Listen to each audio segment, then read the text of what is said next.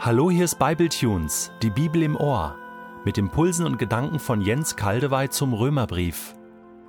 Ich lese in der neuen Genfer Übersetzung Römer 4, die Verse 24b und 25. Denn der Gott, auf den wir unser Vertrauen setzen, hat Jesus, unseren Herrn, von den Toten auferweckt. Ihn, der wegen unserer Verfehlungen dem Tod preisgegeben wurde und dessen Auferstehung uns den Freispruch bringt. So endet unser langes Kapitel über den Glauben, begründet und erklärt vor allem an der Person Abrahams. Hier ganz zum Schluss finden wir ein ganz großes Denn.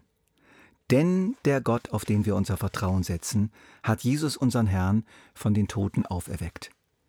Ihn, der wegen unserer Verfehlungen dem Tod preisgegeben wurde und dessen Auferstehung uns den Freispruch bringt. Der Glaube ist nur möglich, weil es dieses Denn gibt, weil etwas auf Gottes Seite passiert ist.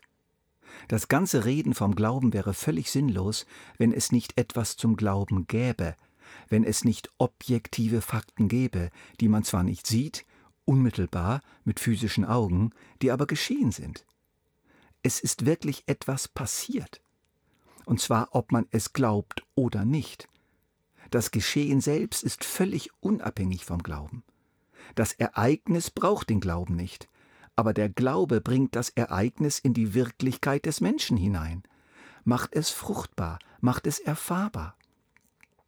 Es ist völlig sinnlos, das Kabel meiner Lampe an die Steckdose zu schließen, wenn es kein Kraftwerk gibt, das Strom erzeugt und wenn kein Kabel von dort bis zu meiner Steckdose zu Hause gelegt ist.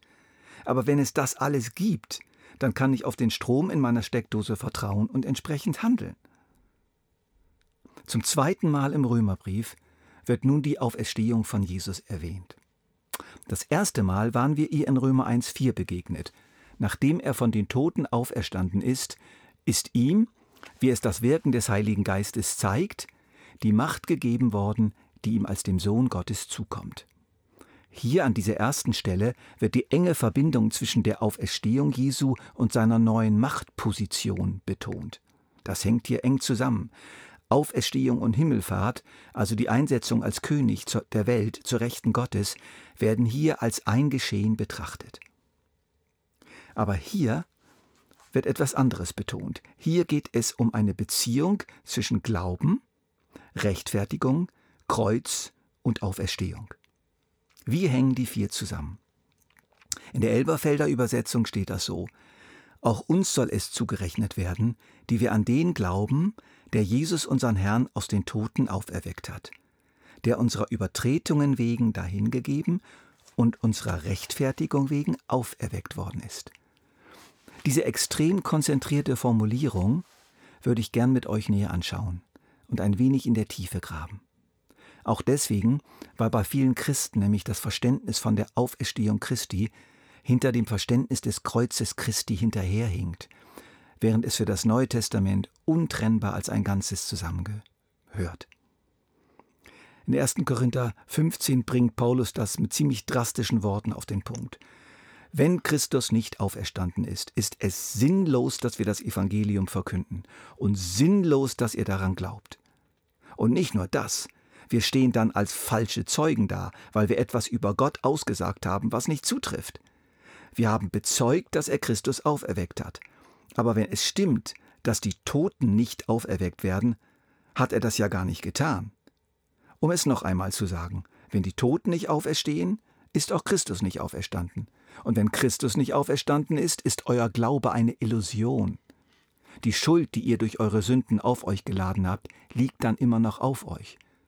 Und auch die, die im Glauben an Christus gestorben sind, sind dann verloren. Wenn die Hoffnung, die Christus uns gegeben hat, nicht über das Leben in der jetzigen Welt hinausreicht, sind wir bedauernswerter als alle Menschen. Doch nun zurück zu unserer Formulierung in Römer 4 der unserer Übertretungen wegen dahingegeben und unserer Rechtfertigung wegen auferweckt worden ist. Das ist ein typischer hebräischer Parallelismus.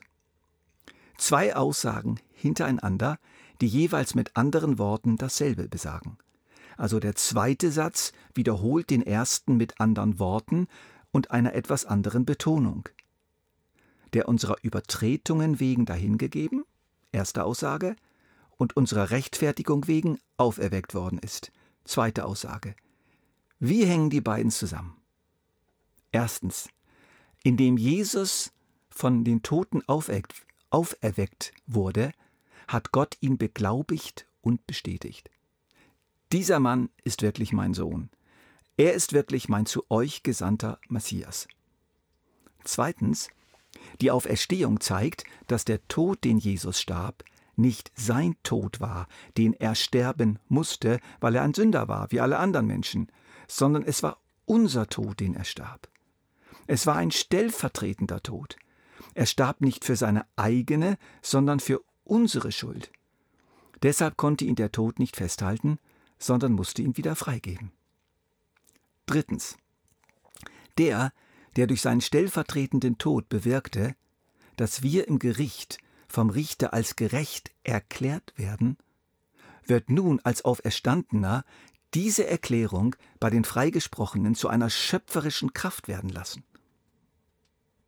Nach der Gerechterklärung kommt die Gerechtmachung durch den Auferstandenen. Der Sohn des Richters starb für die Angeklagten, wurde wieder auferweckt, und wo ist er jetzt? Am Ausgang des Gerichts, um die Freigesprochenen in ein neues Leben in der geforderten Gerechtigkeit zu führen und diese Gerechtigkeit in ihn auch zu wirken. Der Tod Jesu sorgt für einen absolut gültigen juristischen Freispruch, das Leben Jesu als Auferstandener sorgt für eine Veränderung der ehemals Angeklagten, für eine vollständige Rehabilitation an Leib, Seele und Geist. Und schließlich viertens. Was nützt denn ein Freispruch im Gericht Gottes, wenn unser Ende sowieso der Tod ist und nachher nichts mehr? Die Auferstehung Jesu ist doch die Garantie dafür, dass es nachher wirklich weitergeht zum ewigen Leben. Denn Jesus zieht uns in seine Auferstehung mit rein, lässt uns daran teilhaben. Das wird uns dann später in Römer 6 noch etwas mehr erklärt. Der Empfang der Gerechtigkeit Gottes durch Tod und Auferstehung hat doch den Sinn, dass wir jetzt und alle Zeit über den Tod hinaus mit Gott leben können. Also, der Tod Jesu bringt uns die Ermöglichung der Rechtfertigung, die Auferstehung Jesu bringt uns die Verwirklichung der Rechtfertigung. Der Tod Jesu ist die Tür zu einem Leben in der Gerechtigkeit Gottes, die Auferstehung Jesu ist das Leben in dieser Gerechtigkeit selber, nachdem wir in diesen Raum gelangt sind. Erst die Auferstehung macht die Rechtfertigung aus Glauben zu einer lebendigen, wirksamen, verwandelnden Gerechtigkeit, und zwar über das irdische Leben hinaus. Ich möchte uns allen nun zurufen, unser Glaube ist nicht Schall und Rauch.